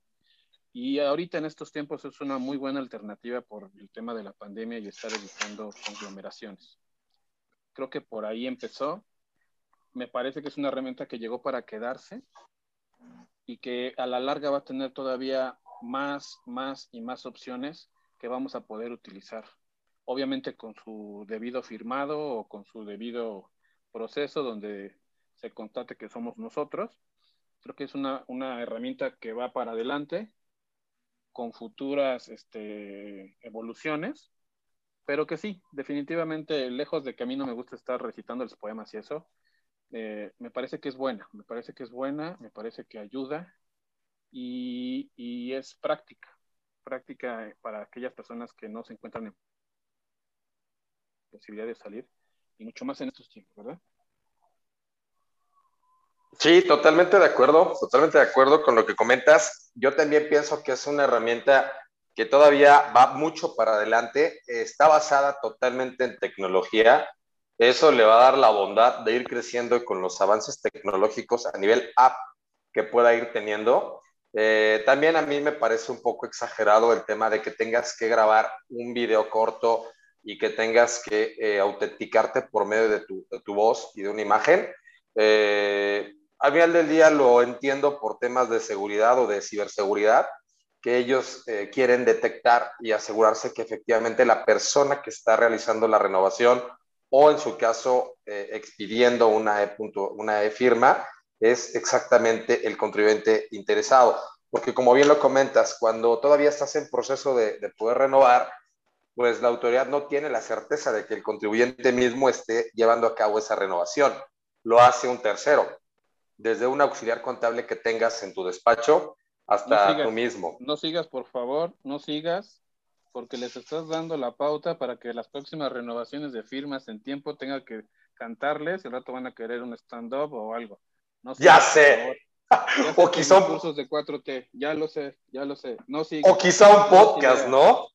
No des ideas, por favor. Mira, vámonos de fast track a nuestra última sección. Si estás de acuerdo, no quiero que des más ideas por el bien de mío, vaya. Por el, por el bien de, de los podescuchas. Vámonos de fast track con otra sección que has hecho tuya a lo largo de todo este tiempo, amigo. Te escucho. regreso a clases y posible efecto positivo en la activación económica. Posible efecto positivo. Pues yo no sé qué tan positivo puede hacer, porque la, la, actividad económica, al menos en las áreas que a mí me ha tocado trabajar, ya está desde hace mucho, con este semáforo verde que es naranja, pero que en realidad es rojo.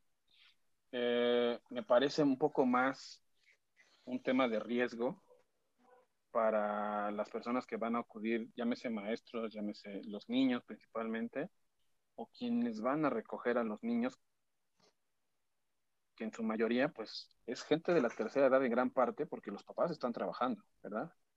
Como está ahorita la tercera ola y como se viene, dicen por ahí, quizá una cuarta, no sé qué tan conveniente sea eso, o qué tanta, tanto impacto tenga en la actividad económica. ¿Tú, tú qué opinas? Difícil, difícil y, y álgido tema. Regreso a clases y posible efecto positivo en la activación económica. Culturalmente y por tradición se ha entendido que la activación económica en México es por los niños, derivado a que cada ciclo escolar tienen que adquirir útiles escolares, zapatos, ropa e infinidad de, de insumos propios para, para poder estudiar. Y eso no solo deriva en los insumos propios, sino los famosos back to school, que ahora las tiendas departamentales usan para poder estar ofreciendo rebajas y mil cosas para que no solo sean cuadernos y, sacapuntas, sino ya ahora es el smartwatch, el smartphone, la, tablet, la PC, cualquier otro tipo de, de herramienta directo o indirectamente en beneficio de cada estudiante. Yo coincido contigo que se ve complicado que esta reactivación económica se pueda dar de esta manera. Me parece que va a haber un pequeño repunte muy normal y muy esperado, pero no va a ser exactamente ese aliciente que la comunidad o que la sociedad en México debería tener o que esperaría tener.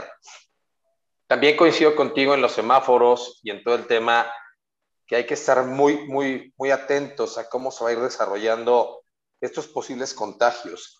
Al día de hoy, la mayor parte de la población en México tienen la primera dosis al menos y una parte pequeña que son nuestros adultos mayores tienen ya su, su esquema completo.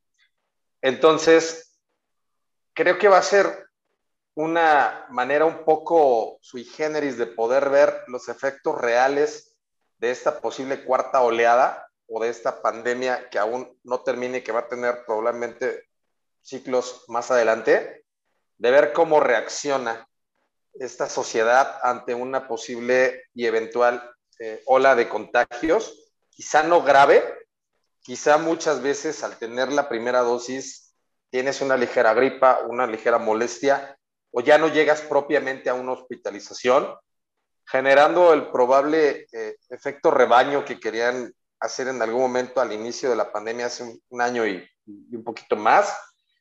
Pero me parece que es bastante joven el poder emitir en este momento un comentario de esta, de esta situación que ya la tenemos a nada, este regreso no obligatorio a las aulas y que con esto cierro el comentario. Hace unas horas tuve plática con algunas eh, personas que conozco que tienen hijos, no los van a mandar. Incluso están en, escuelas públicas y privadas, no los van a mandar este, una persona muy puntual me, me comenta, en la escuela de mi hijo ni siquiera hay agua en los lavamanos, ni siquiera para poder asear los propios baños. Este, por esa razón no lo voy a hacer. Totalmente respetable. Y, y las personas que están en, en escuela eh, particular, pues con obvia razón, no los piensan mandar. Sí, sí, yo creo que todavía hace falta mejorar la infraestructura que se abandonó ya hace casi un año o por ahí del año. Muchas instalaciones no están todavía al 100%. Me parece que en procesos tampoco estamos al 100%. Hay alguna noción, pero no del todo. No nos queda de otra a, a los que nos dedicamos a estar día a día trabajando que salir, ¿no? Y eso se ha visto y, y, y yo creo que por eso el tema de los semáforos. Si se eso de salir, Jesús, una pregunta, eso de salir, hoy tuve plática con una persona que acude al centro, hoy fue, hoy fue al centro y me comentó este, que lo vio abarrotado, a reventar. Yo sé, y nuestros podescuchas quizá no, que tú parte de tus labores como contador la realizas en la parte del centro de la Ciudad de México. ¿Qué opinión te merece? ¿Es correcto? Si está a reventar el centro, si es de gente que, que, al final del camino tiene que ir a trabajar o de repente ya se nos olvidó y creímos que la pandemia ya no existe y entonces de manera quizá un poco egoísta queremos seguir haciendo nuestras vidas y ya nos vale un poquito y vamos a meternos al centro. Perdón que te interrumpí. Sí, no, mira, yo creo que tiene que ver con la reactivación de la economía de la que se habla ahorita, pero que se ha venido haciendo desde hace ya meses atrás. Desafortunadamente, cuando se intentó cerrar el centro, incluso se cerró por algunos días, las pérdidas fueron, pero inmensas. Inmensas. Y ya no te digo lo que le repercute al fisco que, que tú comerciante no tengas ingresos. Si no tienes ingresos, ¿con qué les pagas impuestos? ¿no? que esa es otra, otra cuestión indirecta que afecta, pero eso es lo de menos, quizá, porque mucha gente quedó desempleada, a mucha gente se le recortó el salario, mucha gente ya no trabajaba siete días, sino tres. Entonces, más que egoísmo, yo eh, considero que sí es la necesidad de salir, la necesidad de, pues, de ganarte eh, el dinero que necesitan en, en casa, ¿verdad? Obviamente con las medidas necesarias. El centro estaba rotado pero desde hace ya algunos meses, ¿no? Ahorita, digamos que si se enfocan a las calles donde venden papelería específicamente, pues sí, sí, está más lleno que antes, pero en sí el centro está y siempre ha estado lleno porque los comercios siguen abiertos, ¿no? Y ha habido casos, me ha tocado ver casos de personas con las que pues conozco que, que se han enfermado, eh, gracias a Dios han salido, pero ahora es más constante en, en, gente joven de 18, 19, 20 años, ¿no? Entonces, el tema de, del regreso a la escuela, retomando un poco eso, no creo que el regreso a la escuela reactive algo que para mi juicio ya está reactivado desde hace ya muchos meses, ¿no? No creo que haga la diferencia. Y bueno, si fuese así y el regreso de clases lo ayuda un poco, mientras no cobre la salud de los niños, me parece que no hay problema, porque si llegara a pasar eso, este problema se va a volver no nada más eh, de economía, sino un tema social muy complejo desde mi punto de vista. Porque recordemos que ni siquiera hay vacunas ahorita para los niños, ¿no? Y por ahí los que saben, pues algunos dicen que no les afecta, otros dicen que sí, pero ante el riesgo, pues no vas a a, a mandar a, a, los pequeñines a, a, la escuela, ¿no? Vamos a ver, vamos a ver cómo pinta, vamos a ver qué pasa en ese regreso.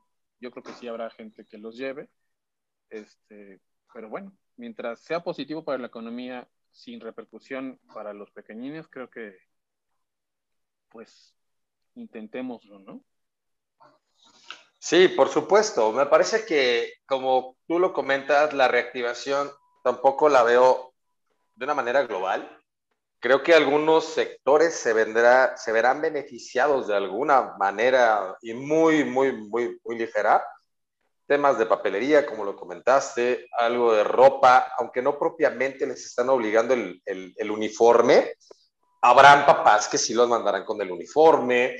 Entonces, así como, como una reactivación, no, coincido contigo, la reactivación ya se dio hace más de seis meses en donde los que todavía eh, andamos por aquí le entendimos a la pandemia, aprendimos a, convivir con este virus y hemos intentado mantener a flote en cada cancha personal esta economía que al final se vuelve una economía circular y después una economía global. Pues sí, así es esto, amigo. Eh, creo que antes que, ver la economía, pues hay que, pues de la mano, nos vemos obligados a, a cuidarnos, a ver nuestra salud ya un tema de regreso a clases me parece que requiere más cuidado.